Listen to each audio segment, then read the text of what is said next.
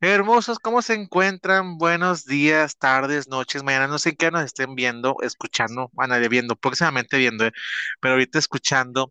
Y pues fíjense que volvimos aquí más, estuvimos vacaciones porque hay que vacacionar, hay que descansar, pero ya volvimos con la sagadona. Sé que se quedaron muy emocionados con el capítulo anterior y pues nos quedamos en los noventas, casi entrando a la década de los noventas, entonces es momento ya de retomar. Pues ustedes saben que no puedo seguir esto sin mi crush, mi crush de vida, eh, aquí mi amigo Yambar. Amigo, aquí estás en el cuarto oscuro y estás sentadito en toallita. Amigo mío, aquí estoy en el cuarto oscuro y literalmente hoy vamos a estar en un cuarto oscuro. Necesitamos estar en un cuarto oscuro. Sí, totalmente. Porque vamos a adentrarnos controversial y creo que si la carrera de Madonna no se acabó aquí, era porque el mundo necesitaba ver, sentir y entender que hay muchas formas del sexo para acabar pronto. Exacto, exacto. Amigo, pues empezamos. Ahora sí que dale, dale, dale, dale con todo duro contra el muro. Amigo, principios de los noventas. Amigo, el mundo cambia. Pareciera que no, y creo que nosotros lo estamos viviendo. Cada década cambia y al parecer los primeros años puede ser ligero, pero al acabar la década, vaya, hay cambios revolucionarios en la forma de ver, de sentir, de escuchar. Acababan los ochentas, el apogeo de la Guerra Fría, eh, eh, los grandes íconos del cine, las grandes películas, empezaban los grandes efectos especiales, se avecinaban nuevas estrellas de la música, y aquello que parecía novedoso empieza a parecer viejo. Empieza en 1990 y el 3 de noviembre Madonna estrenó una película que muy pocos, vamos a hablar de dos películas que muy pocos conocen, al menos que seas muy fan de Madonna. Se llama Noches de Broadway, donde Madonna interpreta a, Hortense Hathaway eh, y está situado en los felices años 20. Em, esta película de, de Madonna eh, pues vaya, es, eh, es Randy Quaid está enamorado de una bailarina nocturna que es Madonna para variar, que planea suicidarse durante la noche de Año Nuevo en el 28, en medio de una fiesta en la cual hay gángsteres y actores. Es toda esta fábula y este contexto de los fabulosos años 20 y es una adaptación de una película, de, perdón, de varios libros y de relatos, este, El Chico Honorable, eh, el error social eh, que adaptó este, de un autor llamado Diamond eh, allá en los años 20 y 30. Eh, este director llamado Howard Bruckner, que aquí hay que mencionar también que fue víctima del SIDA y él murió antes del estreno del filme. Creo que también de alguna manera el círculo social en el que Madonna se desarrollaba de estilistas, directores, maquillistas, bailarines, coreógrafos, había varias personas que empezaban a padecer la enfermedad. Creo que esto también orilló a, acercarnos un poco más al contexto de la libertad sexual y del sexo seguro que ella promocionaba. Eh, también en aquel año salía con Tony Ward, que es el modelo de, de Yusuf in My Love, em, que vaya, también hizo eh, campañas para Calvin Klein y Aquí creo que Madonna también tuvo su primer acercamiento a la porno, porque este chico eh, salió en una película que más que una película comercial era una niños a la pornografía gay. Y en el 91 Madonna estrena, yo creo que su director cumbre, con el director más grande con el que ha trabajado, que es Woody Allen, y esto es sobre un asesino serial. Es una comedia negra y fue grabada blanco y negro. Creo que destaca mucho la participación de Madonna, que aunque es pequeña, eh, resulta grato verla en esta película con eh, Judy Foster, John Malkovich. Y el 91, el 25 de octubre, se estrena La cama con Madonna, que es el documental del Tour de la Misión Rubia. Y en, esta, eh, en este documental, del que ya hemos platicado antes, fue bastante controversial aquel año. Y es un, pero tremendo zafarrancho en la alfombra roja de Cannes, y es que la invitada más esperada no era una estrella de cine, era Madonna. Pero la pregunta aquí era, ¿qué hace una estrella del pop en el templo del cine?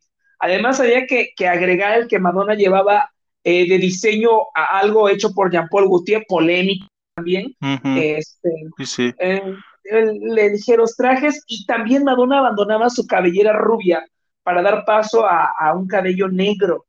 Y es el documental de la tercera gira, y Madonna sale haciéndole sexo oral a una botella, entre otras cosas, y también esa obsesión por, por Antonio Banderas, que si no fue que hasta Antonio le dijera que no, Madonna. Aquí hay una leyenda urbana sobre, eh, evidentemente fue muy amiga en aquella época de, de Pedro Almodóvar, que organizaban grandes fiestas, tomando en cuenta que el tour de Madonna tuvo mucho auge en Barcelona aquel año. Eh, hay por ahí una historia con Marta Sánchez donde Marta es invitada a esta fiesta y Pedro le dice, es que ella es la Madonna española y Madonna le dice, oye, cántame algo entonces. no te voy a cantar nada. ¿Por qué? Pues que porque vengo a la fiesta, no estoy para cantar hoy. Madonna sufrió, creo que el primer desprecio del segundo desprecio por la Rosalía, que eso hablaremos más adelante. Video, eh, deja tú, Antonio Banderas también la despreció, o sea, la pobre, tanto que ama España y le han bateado gacho, amigo. Y por ahí también decía Madonna algo bastante interesante y es que decía que Antonio Banderas era tan perfecto y tan hermoso, pero un detalle tendría que tener y es que de seguro la de tener pequeña. Para concluir esta época también hay que hablar acerca de parte de los bailarines, Oliver, Kevin y Trooping, eh, eh, eh, acerca de que Madonna no les había, creo que más bien no es que Madonna no les hubiera avisado sobre el documental, creo que ellos no percibieron la capacidad o la magnitud al público que este documental iba a llevar. Todo el mundo sabía que estaba, había, estaba siendo grabado y supongo que fue parte de sus contratos, o sea, o sea mm, todo se, maneja, se manejó bastante legal y se dan cuenta que están siendo grabados, porque pues todo el mundo sale en, en, las grabaciones, pero al mismo tiempo esa exposición que tuvo el documental fue tan grande que ahorita tú, ahorita si tú lo ves, o si alguien ve el documental ahorita en el 2022, pues es un X, o sea, es un documental, una estrella más. O sea, no, sí tiene cosas fuertes, pero no son cosas fuertes que ahorita en el 2022 se consideren fuertísimas. Pero en aquella, en aquella época, pues, o sea, entrando en la nueva década, sí fue muy polémico porque en realidad era una Madonna muy sexual, que en realidad Madonna siempre ha sido muy sexual, o sea, siempre ha sido una mujer muy sexual, pero en aquella época, en sus treintas, estaba, en la época en la que yo estoy, o sea, estamos mujeres muy sexuales, amigo. Sí. Ya ahorita estoy en mi época erótica, ahorita estoy en mi época erótica, y después va a seguir mi época bedtime stories y ya sigue así, pero ahorita yo estoy en mi erótica, amigo. Eh, y, ellos eh, mencionaban que Madonna, no, pues ellos no vieron la...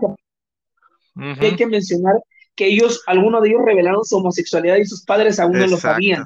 Más que eh, nada. Más que nada. Y adelante, más adelante, años después, hicieron un documental ellos que se llamaba Estrella Pose, donde cuenta su perspectiva del mismo documental, un documental para otro documental. Y llega creo que uno de los momentos más icónicos de la historia del pop, de la cultura pop, y es aquel 25 de marzo del 91, cuando Madonna llega a los Oscars con Michael Jackson. Aquella vibra de esa Madonna, la Marilyn Monroe, ver a Michael, estaba haciendo la realeza del pop juntos. Aquel año Madonna había sido nominada por eh, Sandra Layer eh, y Madonna hacía su entrada triunfal a los Oscars con su mejor complemento que era el rey del pop. Y es que, por ejemplo, la portada de People Magazine mencionaba algo que es divino y decía, el hombre de los mil millones acompañado de la reina de la fanfarronería. Qué fuerte. Menciona, qué fuerte. La prensa estaba en su... Han servido un menú con caviar a la prensa. Eh, y aquí lo que más llamaba la atención es que Michael Jackson era un niño prodigio que buscaba la estabilidad y huía de las fiestas, de, de los fiestas y todo ese tipo de cosas. Ahora era todo lo contrario a aquella época, a ella le gustaba significar su vida privada. Se menciona que ella misma llamó para que supiera danzas. Pero durante la ceremonia, la máscara cae. Y es que Madonna en este punto cierto lazo, yo creo que me imagino con Warren, si, si, si te acuerdas que platicé en el episodio anterior. Entonces, en medio de todo esto, Madonna deja plantado por unos momentos a Michael para ir famosos. Entonces Michael se vio a, se sintió perdido en medio de tanto extraño. Y desde el punto de vista, creo que Michael profundizó en el hecho de que a él le gustaba todo este mito que hay alrededor de él, que era una persona solitaria, que no había tantos a su alrededor. Creo que a partir de ese, ese mito tomó más forma. Eh, bueno, Madonna cantó y, y a Michael le pareció bastante sorprendente que Madonna tuviera esa voz, ese rango vocal. Entonces eh, dijo, vamos a tener que colaborar, colaborar aquel año, en 1991, con la canción y el dueto que nunca fue. Hay una canción. él estaba estrenando, él estaba estrenando el disco Dangerous y bueno, ah, estaba en, en, la preparación del disco Dangerous y él la quería en In the Closet, ¿no? Claro que sí, la quería In the Closet. Que esa canción, tengo que decir lo que es, la canción In the Closet eh, no sé si sea mi más favorita, pero si no la segunda más favorita de Michael Jackson. O sea, me gusta mucho esa canción, es muy buena, su voz se escucha muy bien, el video es buenísimo, se ve sexy él, pero sin verse como macho, vulgar, no sé, pero se ve muy bien y el video es una oda al color sepia que digo, a mí, a mí me encanta. es una, muy buena canción, o sea, la verdad es una, y sale Naomi, o sea, que me pongo a pensar, o sea, si hubiera salido Madonna, hubiera sido como que la colaboración de la vida, o sea, ahorita hay muchas colaboraciones importantes que tú puedes mencionar, de que hay, hay, duetos importantes, pero no hay uno que tú digas, wow, este dueto es el dueto de la historia, o sea, que es la, canción. Entonces siento que esa canción puede haber sido, pero Madonna estaba muy sexual en ese momento y Michael nunca fue tan sexual. De hecho, eh, de hecho esa canción de In the Closet era como que su intento de, de verse un poco más sexual, sin ser así como que fuerte, porque tiene una, tiene una, una coreografía sexy con Naomi, o sea, tienen de que unos pasos no son pasos muy de Michael, pero Madonna yo creo sí se quería volar la barda y Michael pues no, o sea, no era no era lo que buscaba y aparte era Sony con Warner, eran disqueras muy diferentes, entonces como que Lástima que no se dio, pero creo que hubiera sido la canción. En ese dueto que es In the Closet, eh, um, Michael había escrito, tenía el título y le pedía a Madonna y le sugirió que escribiera cierta letra para la canción. Entonces, Madonna fue muy apostante a la controversia y Michael quería algo más discreto, algo más de amor. En algún punto leí que Madonna en esta etapa le decía que ya estaba aburrida de las canciones de amor de Michael, que, él, ella quería imponerle otras cosas a Michael. Eh, bueno, el caso es que él le manda la canción, Madonna escribe la letra y ella se lo regresa y Michael no le gustó lo que leyó.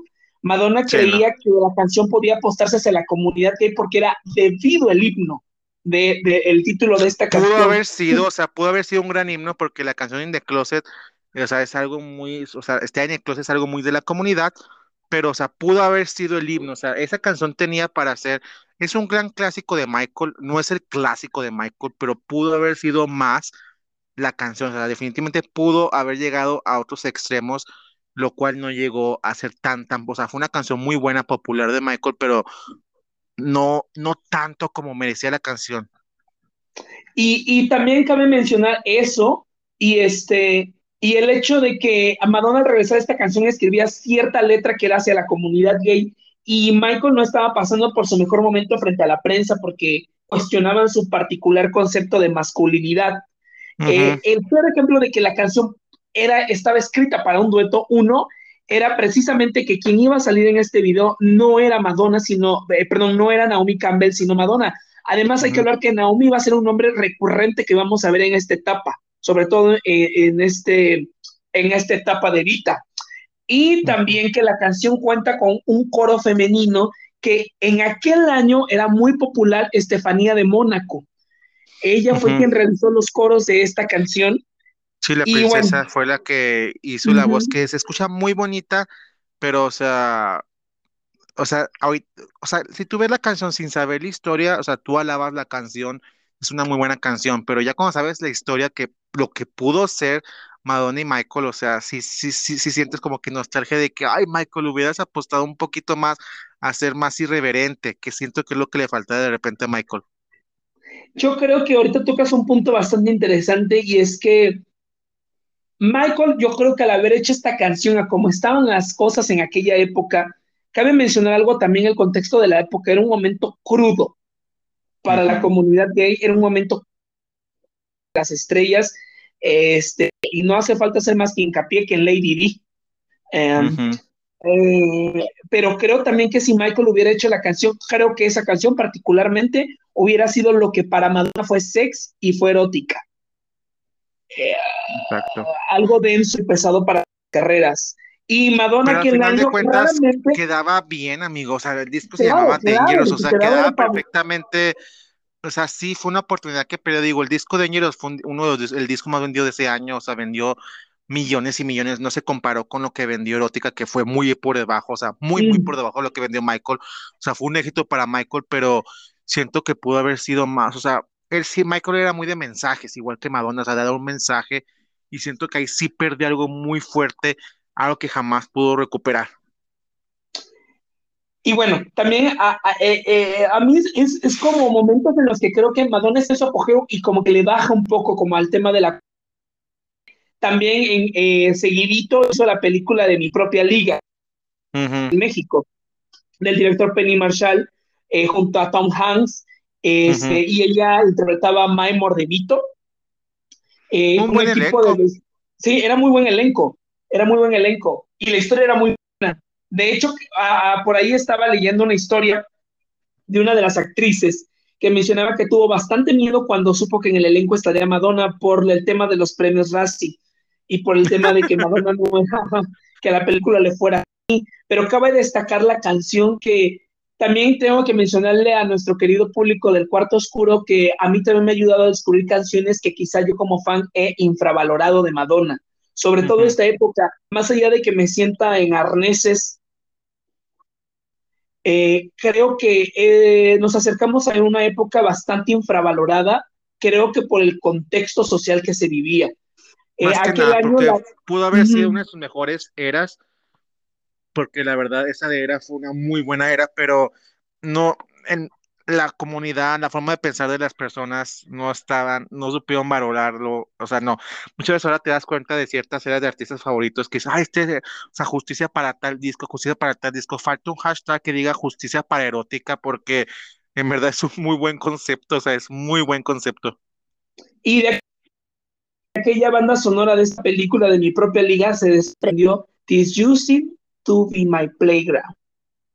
Una canción muy buena, que fue número uno, o sea, algo distinto totalmente.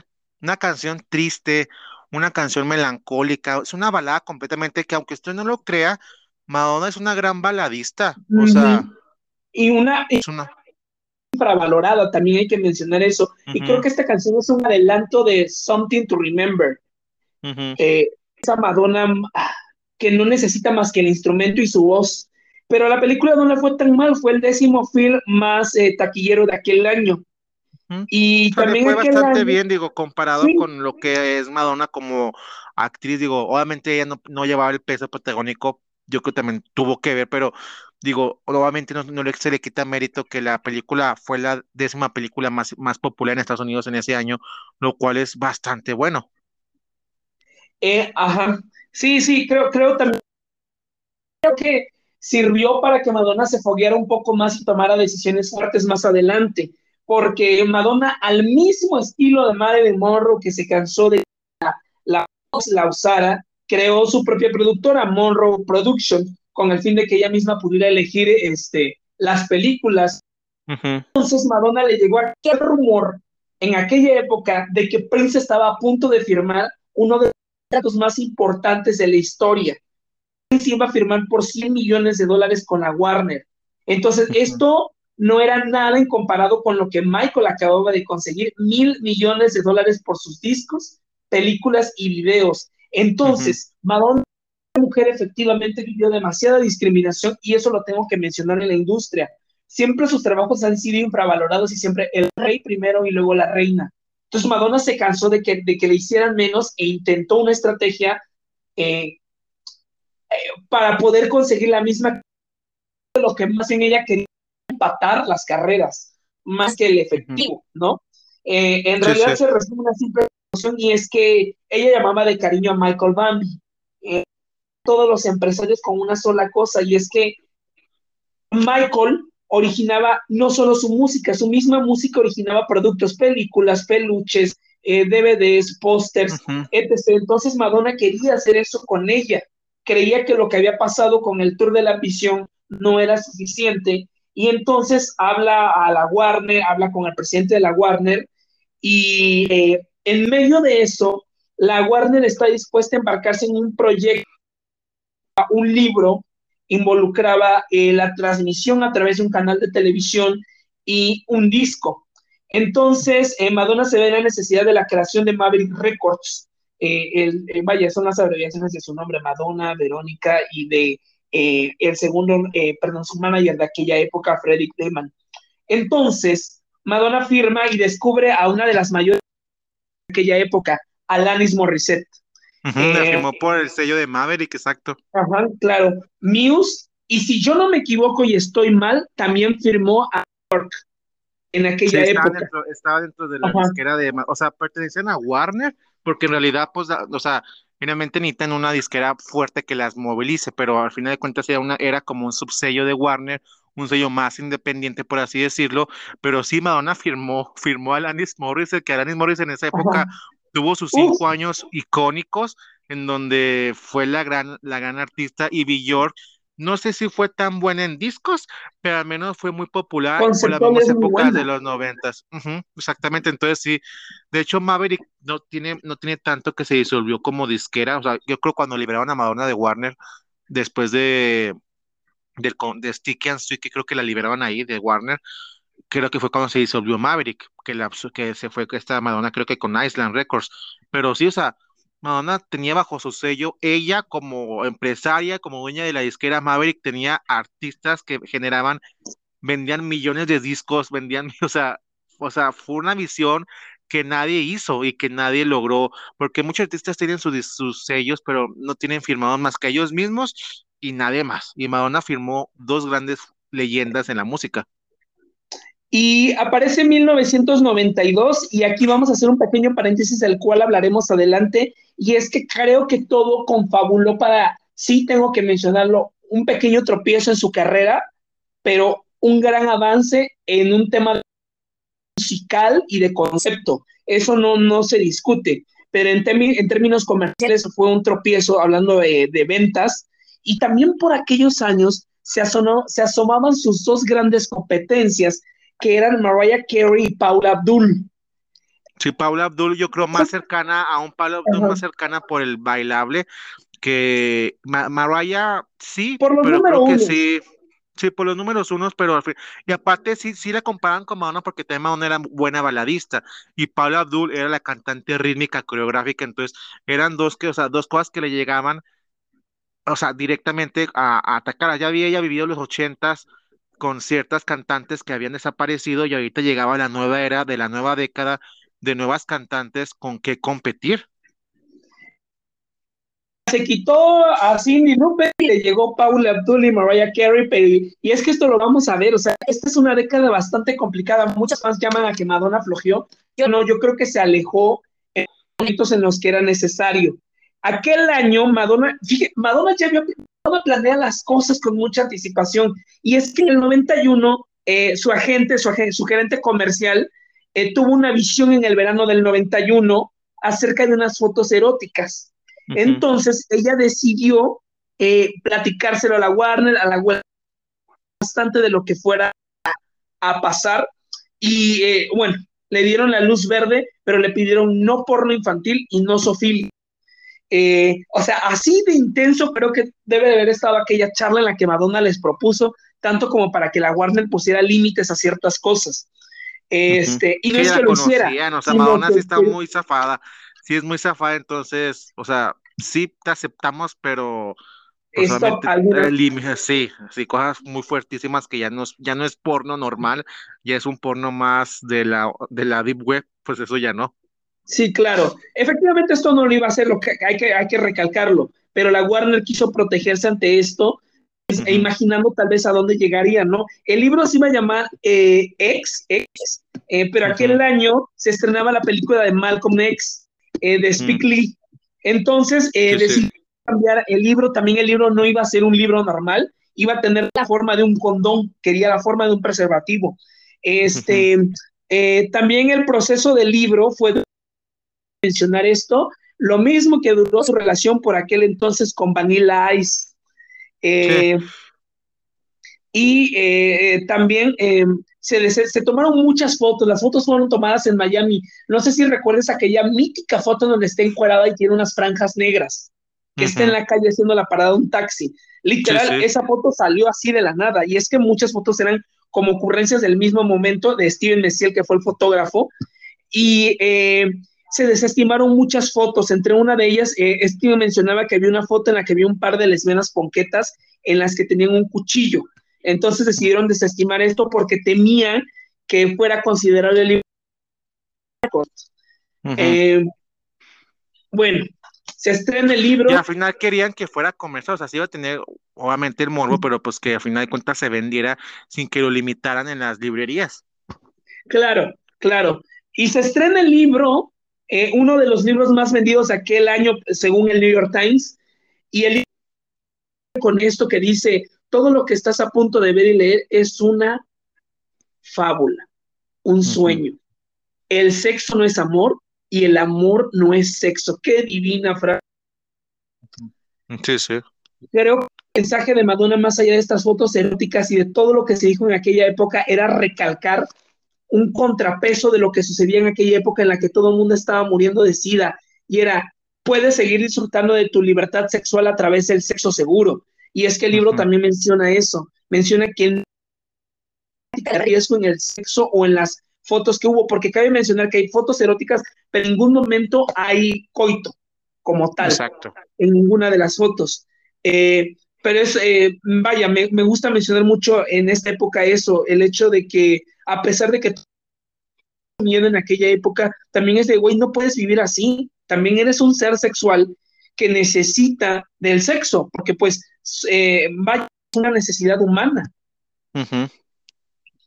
Y Madonna también cabe mencionar que aquí de que el libro saliera, eh, se perdieron muchas fotografías del estudio y tuvieron que contratar al FBI para que buscara esas fotografías, lograron encontrar esas fotografías y Madonna les dejó un picante, caliente y ardiente, eh, una ardiente nota a la FBI en el mismo libro, también aquello causó mucha polémica y Madonna eh, hace muchos hincapiés el libro es una muestra de las fotos eróticas, al mismo tiempo sientes que estás leyendo relatos eróticos, porque menciona muchas cosas, eh, hace mucho hincapié en cómo ella ve a su vagina y menciona una dice que todo hombre heterosexual debería sentir la lengua de otro hombre en su boca una vez en su vida. Haciendo referencia evidentemente a el sexo homosexual y también hay que mencionar que el único sexo heterosexual que hay en ese libro es el que ella tiene con eh, eh, eh, también aquel libro se preestrenó, hay unos videos divinos que el público puede ver en YouTube de la fiesta del preestreno del libro en industria super estudio, donde todos llegaron super leathers con cadenas, correas. Vaya, aquella era una fiesta eh, divina de, un cuarto oscuro. Y también aquel año sacó El cuerpo del delito. Esta película eh, fue grabada también para acompañar aquella época y destaca aquel año con el premio Razzie a peor actriz por ese thriller erótico. Y pues hablaba del asesinato de un anciano millonario. Eh, Madonna aparece ahí. en Bash. No hay mucho que decir de la película, que tonos masoquistas. Y llegamos a lo que cruje y es una época divinísima, llamada erótica. Exacto. Después de que ya venía acompañada de todo esto, pues obviamente ya aparte del contrato era ir sacar el disco y pues viene sin duda erótica, o sea, un disco que fue muy polémico y que siento que está muy infravalorado porque merecía más, pero después de, todo creo que era como que la evolución de eso, la película, el erótico, el, el libro erótico y pues obviamente su quinto y tan esperado álbum de estudio, Erótica. Un álbum bastante bueno, pero sí se vio mermado y se notó en las ventas y sobre todo que debutaba en el número dos, o sea, estaba tan cerca del número uno, debutó en el número dos, lo cual dices, ahí se notó un golpe fuerte para ella en tanto popularidad. O sea, sí era popular, era Madonna, pero la gente estaba, la veía más como una figura famosa que a lo mejor estaba mermando en su música, cosa que ella tampoco quería que pasara. Claro, no le convenía a ella. Y creo que acertaste al decir que eh, su carrera fue mermada aquella época por, por, por todo esto. Creo que y aparte fue todo muy rápido, o sea, fue todo tan rápido, fue todo muy cercano a otra cosa que no dejabas. Entonces, la gente después de, después de, del disco que fue Like a Prayer, su cuarto álbum de estudio, que fue aclamado, odiado, o sea, ya venía con una merma en ventas, no tan importante, pero una merma en venta en popularidad. O sea, una gira importantísima. Y, y entonces la gente esperaba un, un quinto disco, o sea, ¿cómo va a ser? Y después de todo esto, las películas, este, las fotografías, el libro, todo eso, siento que la gente dejó de ver a Madonna como una cantante y simplemente era una, una, estrella. Entonces,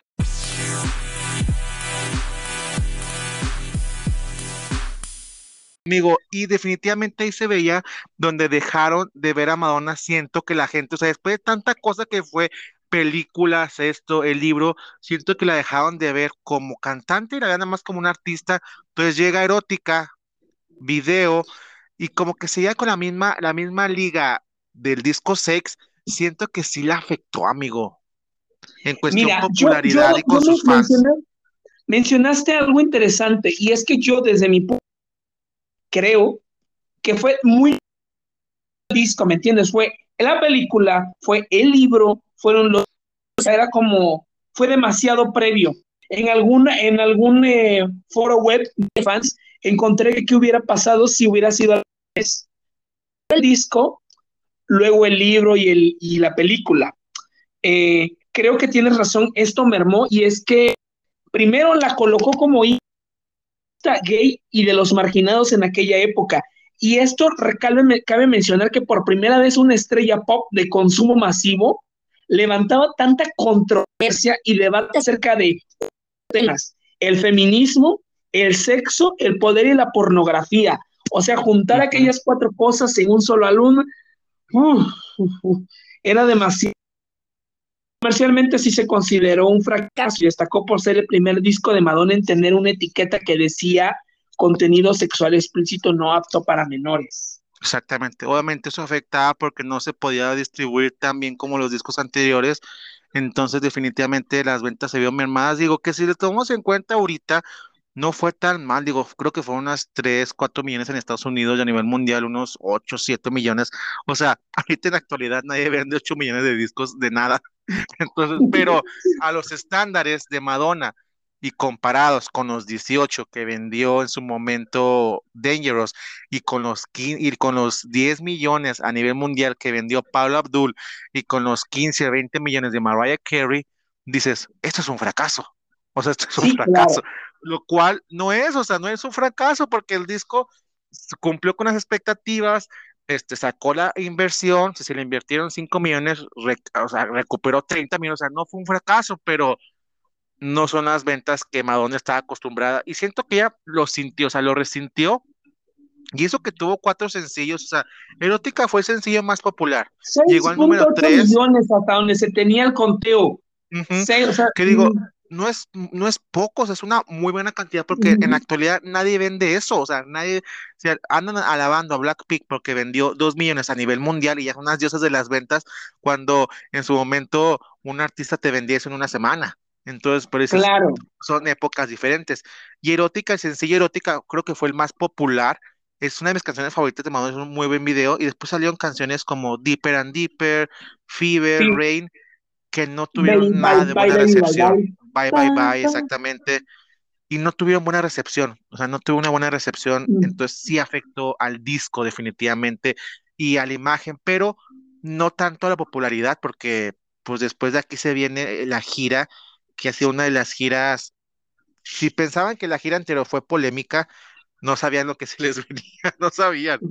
Eh, tengo que mencionar también que trabajó Steve Pettibone, que se dice que ya le había presentado el disco a Madonna el concepto con ella y tenía miedo, Madonna tiene, en algo hacemos con Madonna y es que las cosas nos aburren rápidamente. Ese productor tenía miedo de que Madonna se aburriera rápidamente y entonces empezaron a trabajar a cuentagotas porque ella estaba entre el libro y entre la película.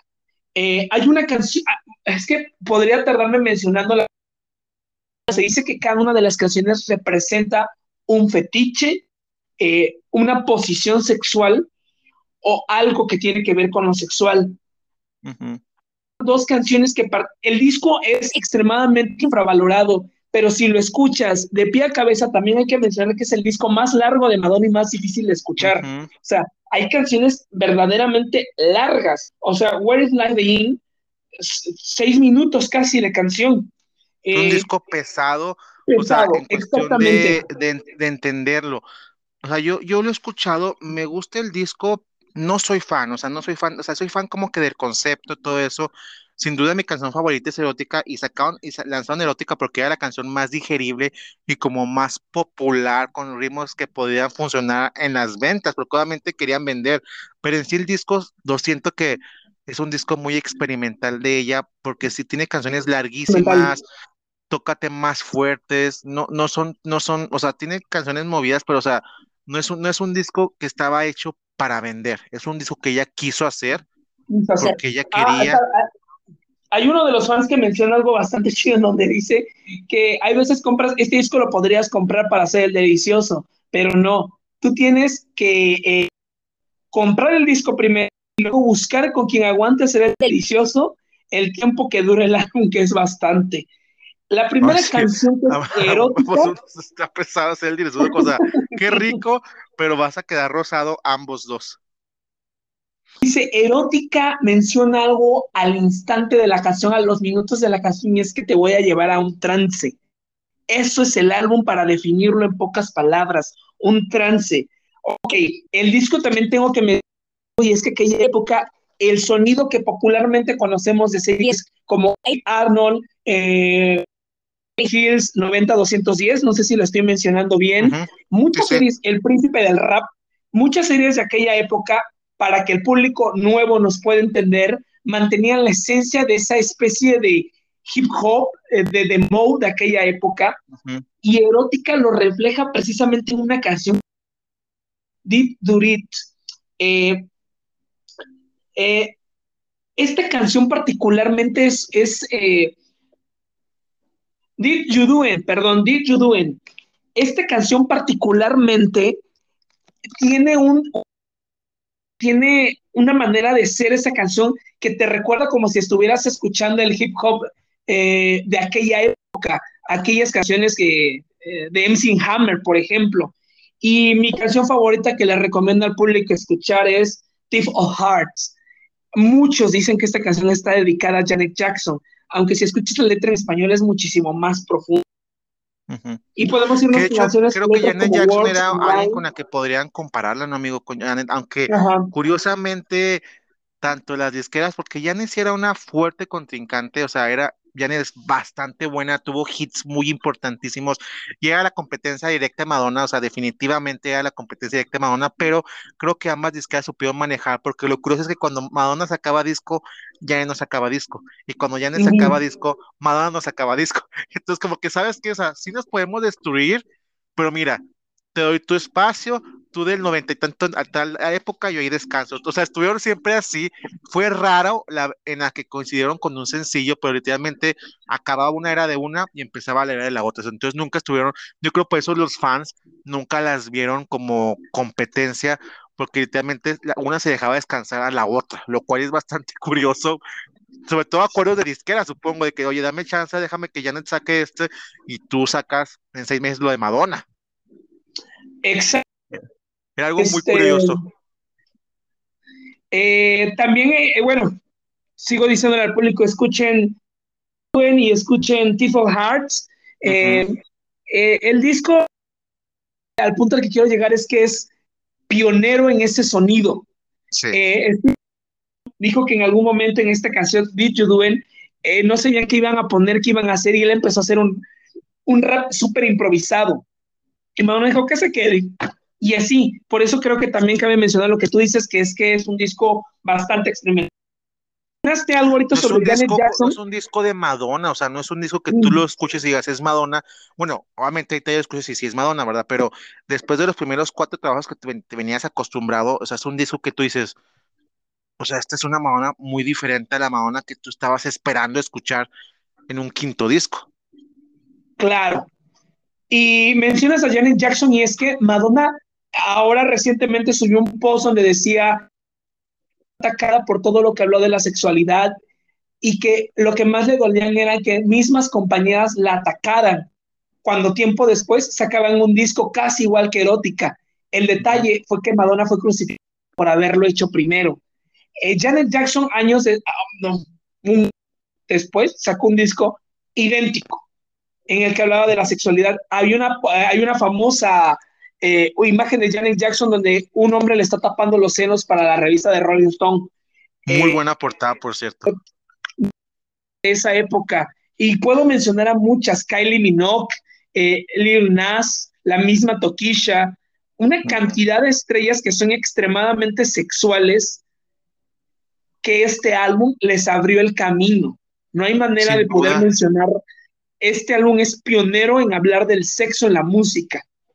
Y lo curioso es que en el caso de Janet Jackson fue uno de sus discos más vendidos, o sea, no vendió tres o cuatro millones, o sea, vendió muchos millones de copias en Estados Unidos, no tanto a nivel mundial porque Janet no era tan internacional como Madonna, pero Janet era más local. Pero ese disco que estoy buscando aquí, que fue su, su, su, primer disco después de que Janet venía de una etapa, pues, inocentona, por así decirlo, fue cuando ella se sintió como que más mujer y sí, sin duda empezó con la portada, la portada del disco de, Rolling Stone, pero ese disco que creo que viene en la canción Love's the Way You, no me acuerdo muy bien, pero es un disco que me, ah, That's the Way the Love Goes, que fue lo que, o sea, que fue el disco que hacía la portada, la portada sexy, fue el primer disco sexy de Janet, y sí, definitivamente, pero ese, el disco, que es del disco Janet, fue un disco vendidísimo, o sea, se parecía que lo regalaban de lo mucho que vendió, cosa que tú dices, oyes, estaría padre que Janet hubiera dicho, oyes, gracias Madonna por inspirarme este disco porque me hiciste revelarme sexualmente, porque Janet venía oprimidísima por su familia, por toda la vida de todo lo que era, y el disco Janet le abrió unas puertas muy fuertes y, de ahí ya siguió, de ahí ya siguió sexy, o sea, ya no dejó de ser sexy. Bueno, actualmente ya no, ya no hace tan sexy, pero o sea, de ahí ya agarró su imagen de mujer empoderada y sin duda, viendo la fecha, fue en el 93. Madonna sacó erótica en el 92 y fue crucificada, odiada, repudiada y ya en hace un año después y fue la más amada de la vida, aplaudida. Hay, que mencionar que es que podríamos hablar de tantas, Miley es una de ellas. O sea, todo eso que hace en el escenario no se podría explicar sin erótica.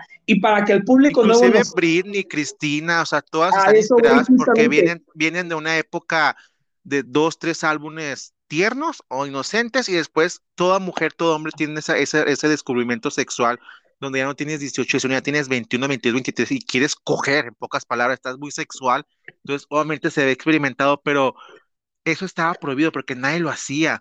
Entonces Madonna fue la pionera y ya como que todo el mundo dice, bueno, en cierta época me voy a liberar, y ahí está el disco Strip, ahí está el disco Britney, ahí está el disco Bangers, ahí está el disco, creo que desde Light Years Kylie Minogue ya se veía más sexy, pero bueno, es, en Fever fue donde se consolidó, ahí está Janet. Para que estas nuevas generaciones nos puedan entender y hacer una comparación, ese disco fue fue Blackout o para Cristina fue Bionic. Es, Exactamente, erótica, eh, erótica fue el blackout de Britney y el y, bueno, Bayoni es, ya Bionic ya fue muy, ya es mucha, ya es mucha maldad con Bionic, pero definitivamente sí, o sea, fue el disco donde fueron atacadas, crucificadas, o sea, sí fue un, fue esa maldición de ese disco que dices, ay, chales, o sea, sí fue muy atacada. Y, Blackout y erótica se comparan en una cosa y es esa, ese avance en sonido. O sea, yo siempre se que el sonido es tan distinto. O sea, entre Like and Prior y erótica no hay comparación, son dos sonidos distintos. Sabes que son de, de cada...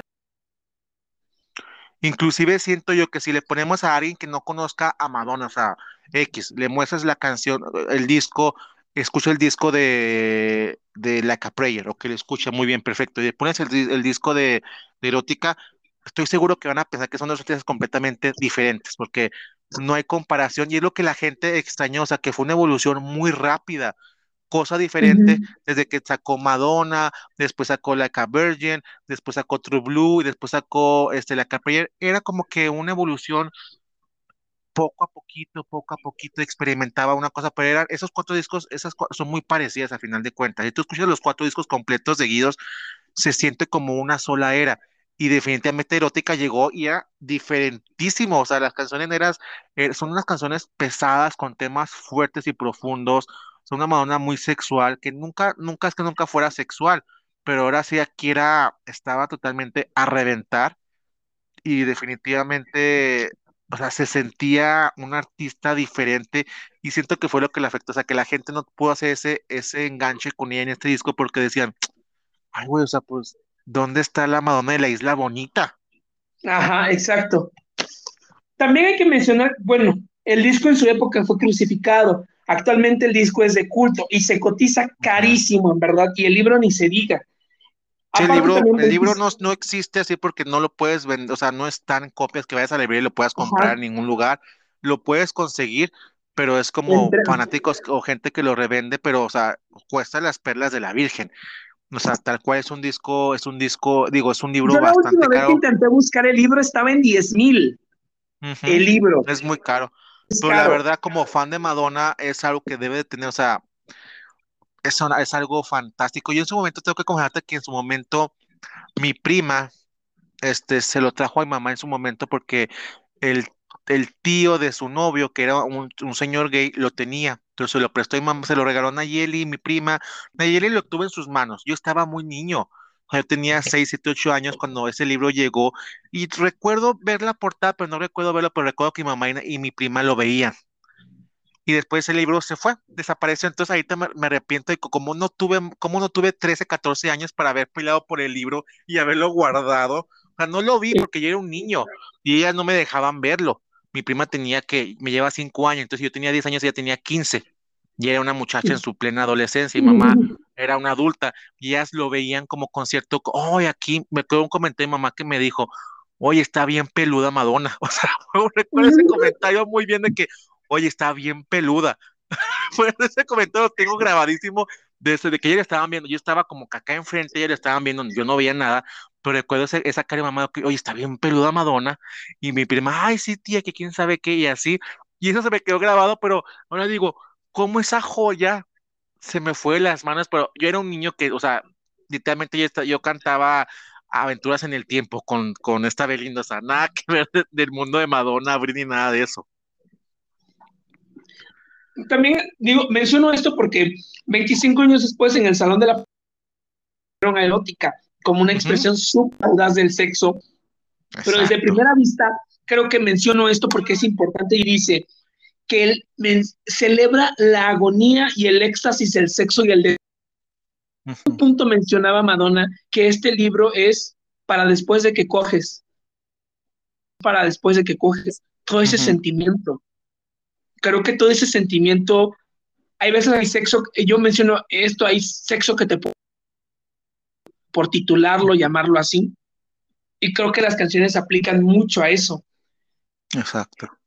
Y, vaya, también hay que mencionar que, queridos fans, verdaderos fans, Madonna va a relanzar el disco en diciembre. Así que vayan guardando sus carteras porque Madonna, escuchen esto. La versión como estaba pensada, y es que en aquel año se hizo el escándalo furioso de Sarah Ferguson de la realeza británica, donde se le chupando un pie. La prensa furiosa seguía esas fotos. Entonces, Madonna, la portada original de ese álbum era Madonna chupando un pie. Entonces ellos quisieron evitar la polémica con la realeza británica y que el disco se hubiera más mermado en Londres, perdón, en la Gran Bretaña, este, y decidieron cambiar la portada del disco, pero Madonna va a lanzar el disco como estaba pensado, con las letras explícitas y con las canciones que estaban planeadas salir, sin censura, en diciembre. Entonces, preparen las carteras y los oídos para escuchar esa obra de arte. Y creo que ahorita con nuestra adultez, nuestra forma de pensar, creo que vamos a apreciar mucho mejor ese libro, digo, ese, el disco, el, disco vamos a apreciar muy bien. Y qué padre que un artista sea libre, porque quieran o no, chicos, o sea, igual a lo mejor ya no pasa tanto, o sigue pasando, pero cuando ellos, la idea de un disco, ya cuando el producto que uno ve que uno tiene, que uno escucha, generalmente muchas veces no es el producto que el artista quería durante, porque eso, eso, ese proyecto se presenta a los, a los directivos, ellos aprueban o desaprueban ciertas cosas, entonces muchas veces el artista no te muestra en realidad el trabajo que él te quería mostrar.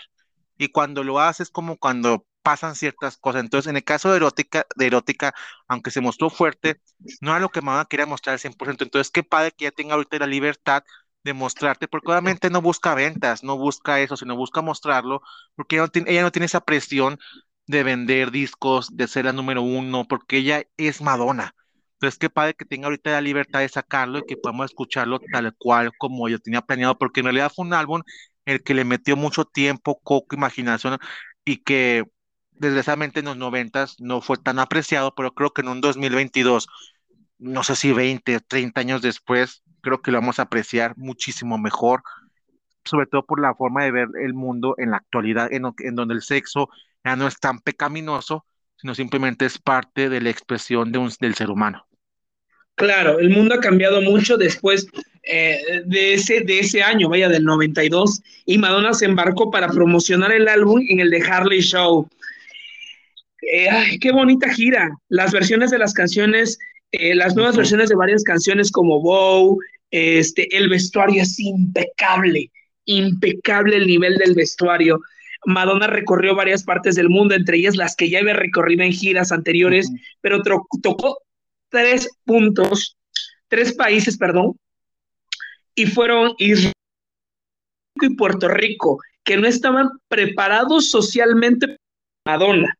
Si ya en Estados Unidos... Si, en Estados Unidos, que son más avanzados en forma de pensamiento, la atacaban. O imagínense llegar a un Puerto Rico, a una Ciudad de México en el 91, 92, 93, una Ciudad de México en esa época donde, perdóname, pero estábamos, o sea, el machismo a todo lo que da, no estábamos preparados para recibir una mujer empoderada, una mujer que se mostraba sexualmente, no estábamos preparados para eso, definitivamente, pero el que llegara fue algo que marcó al país en su momento. O sea, todos los medios hablaban, todo México hablaba de la llegada de Madonna. Eh, su paso por Tel Aviv en Israel, o sea, va a Israel, la mujer se paseó en Jerusalén. Eh, aquello no agradó evidentemente a los religiosos más profundos. No, Madonna lo Exactamente, creo que esa visita de ser bastante polémica, esa visita. Viaja a Puerto Rico y aquí inicia la polémica y es que Madonna la bandera de Puerto Rico por las piernas. Aquello enfureció obviamente al gobierno de Puerto Rico. Mi querido público joven, usted puede entrar a YouTube y buscar Harley Show Noticias y ahí usted va a ver todo lo que se dijo de Madonna en aquella época por ese tour y por aquel año Madonna inaugurada en, en aquel entonces el Autódromo Rodríguez, lo que hoy ustedes conocen como el Foro Sol, fue inaugurado por Madonna. Aquel año México estaba mítico y es que recibía a Madonna el mismo año, el mismo día, y no recuerdo si un día a Michael Jackson en el Estadio Azteca. o sea, era la no tenían espacio, no tenían espacio para Madonna porque Michael ya estaba agarrando el espacio más grande que es el, el, el, Estadio Azteca, donde caben 100 mil almas, o más o menos aproximadamente. Entonces, literalmente no tenían un lugar para meter a Madonna, y por eso estaban ahí en el. O sea, el, Foro Sol, hasta donde tengo entendido, fue creado para poder sustentar a Madonna. O sea, ¿a dónde metemos a la reina si no hay logística para meterla en el de este?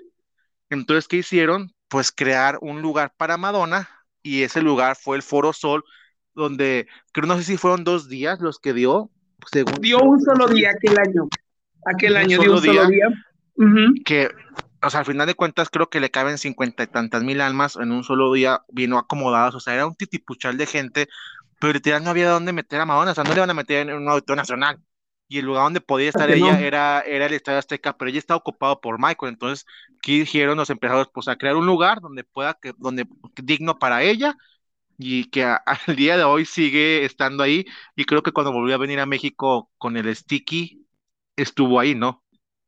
Exactamente. Y es que este, esta humilde morada llamada Autódromo Hermanos Rodríguez albergó a Madonna. Tenemos un estadio para albergar un show así. Eh, miren, es un tema bastante polémico y quizá muchas generaciones nuevas o quizá algunos que desconozcan a Madonna dirán, pues, ¿qué fue lo que hizo? ¿Qué causó en este país, usted puede buscar el programa de Nino Canún, muy popular por aquellos años, en donde se entrevista a una serie de personas, ciudadanos, psicólogos, sociólogos, eh, y que es una primera representación en un canal eh, de cadena, vaya, cadena nacional, eh, Televisa, se presenta una pareja homosexual dentro de este panel, en donde mencionan el por qué, o sea, a tal grado llegó el mencionar en este debate de Nino Canú, por qué si Madonna tendría que venir a México y por qué no. Los comentarios retrógadas, misóginos, homófobos son para soltarte a llorar en aquel programa. Hay una entrevista en la que diciéndole a, una, a, un hombre evidentemente heterosexual, preguntándole que qué opina de la visita de Madonna y, si le gusta Madonna, y él menciona que es que para que te guste Madonna tendrías que ser homosexual, y corta la entrevista. Eh, a otra señora le preguntan que qué opina de la visita de Madonna, y ella menciona que no le gusta Madonna porque hace la moral muy elástica. Aquel año se organizaron marchas, el Frente Familiar organizó marchas para evitar la llegada que consideraban que destruía la familia y los valores cristianos la iglesia estaba extremadamente entrometida en esos asuntos y no voy a mencionar al partido católico que fue el que orilló a la Cámara a que exigiera la no visita de Madonna en este país. Pero ¿qué creen? Aquel año Salinas de Gortari ya había firmado el Tratado de Libre Comercio con Estados Unidos, entonces era sí o sí, ella iba a venir porque ya se había firmado ese tratado. Entonces la iglesia, los partidos católicos tuvieron ante la llegada eminente de Madonna a México. Aquel año llegó y se hospedó en Acapulco. Eh, se dice que visitó la casa de acá, lo que Madonna, hay que mencionar, siempre ha sido fan, muy fan de. Y llegó a México aquel año, eh, posó con aquel eh, sombrero de mariachi. aquel tour era polémico porque sí había desnudos, había un desnudo mostrando los senos de una de las bailarinas, había besos homosexuales. Madonna eh, cargada de una esfera eh, cantando Express Yourself.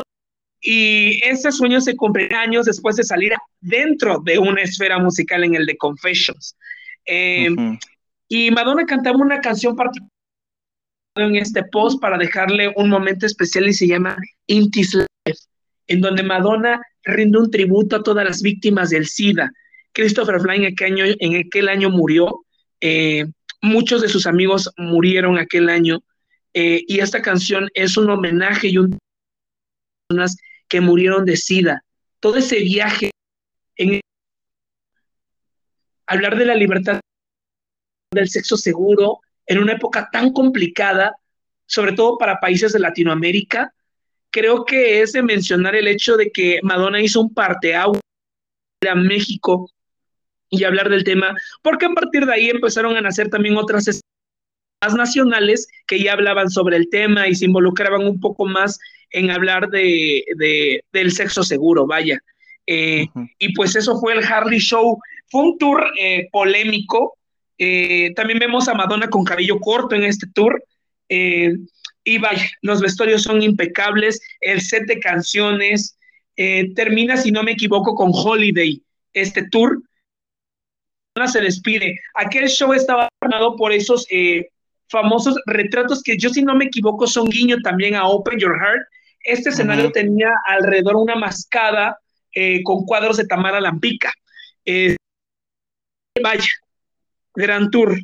Y creo que a partir de ahí Madonna eh, en ese mismo año visitó su momento más polémico de todos y fue la visita al show de David Letterman. Ay, sí. Aquel año, Aquel año Madonna decidió visitar a David Letterman en su, en su programa, Y, llevaba una prenda de ella usada. Eh, se la presentó y se la dio como regalo a David Letterman, eh, mencionó muchas groserías.